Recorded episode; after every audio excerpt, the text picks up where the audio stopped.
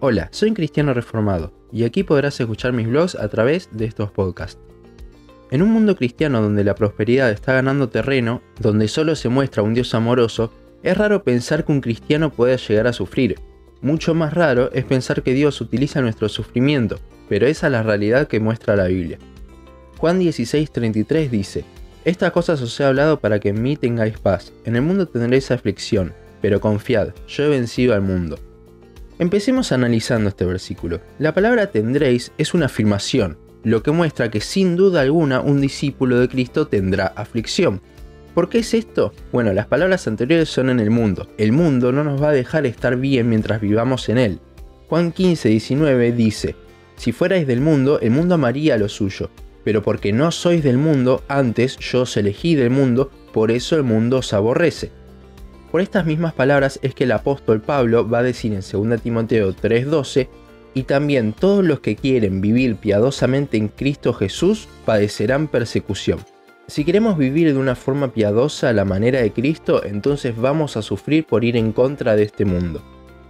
Está bien en claro que el vivir cristiano no es color de rosa, pero ¿qué pasaría si sumándole a todo esto Dios utiliza todo el sufrimiento que tenemos en vez de quitarlo? El caso más típico que vemos en la Biblia sobre esto es el de Job, pero también los apóstoles sufrieron mucho en el primer siglo a causa de Cristo, y Dios utilizó todo ese sufrimiento para que su palabra llegue a otros sitios. Vemos el caso de la conversión del carcelero en Hechos 16, para lo cual Pablo y Silas tuvieron que estar en prisión. Y si Pablo no hubiese sido encarcelado en otras ocasiones, no hubiese escrito muchas de sus cartas que hoy tenemos en la Biblia. Dios utiliza el sufrimiento para el bien, Romanos 8:28. Otro caso también es cuando Dios nos quiere corregir, en cuyo caso Dios muchas veces manda el sufrimiento para hacerlo. Esta es la disciplina de Dios, la cual Hebreos 12 habla de que es porque Él nos ama.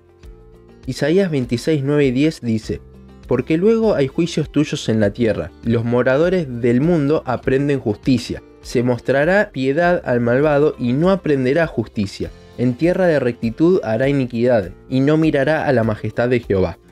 En otras palabras, el castigo de Dios hace que podamos aprender más de Él. Por esto disciplina a los que son sus hijos y no a los que no lo son.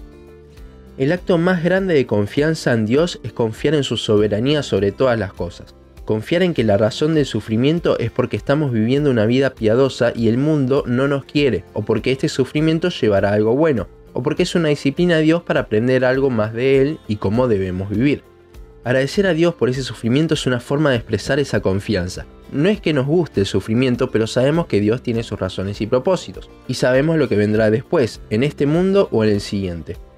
Primera de Pedro 4:16 dice, pero si alguno padece como cristiano no se avergüence, sino glorifica a Dios por ello. Yo sufrí mucho en este mundo y recuerdo que estando en una silla de ruedas no lograba entender el porqué.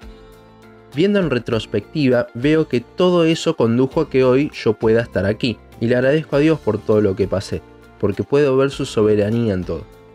Cuando lo entendí es que comprendí que Dios orquesta la vida de sus escogidos para que un día se encuentren con Él. El sufrimiento para un cristiano no es algo malo, aunque no sea lindo de atravesar, es algo que nos lleva a parecernos más a Cristo, el cual sufrió como ningún otro. Confíe en Dios en medio del sufrimiento y agradezcale a Dios por él, porque Dios lo está formando a su imagen. Solo se puede dar forma al metal con fuego y golpes. Hasta aquí nuestro podcast de hoy. Seguinos en Facebook, Instagram, YouTube y Spotify. En todas nos encontrás como un cristiano reformado. También seguinos en uncristianoreformado.blogspot.com para leer el resto de nuestros blogs. Nos vemos en la siguiente ocasión.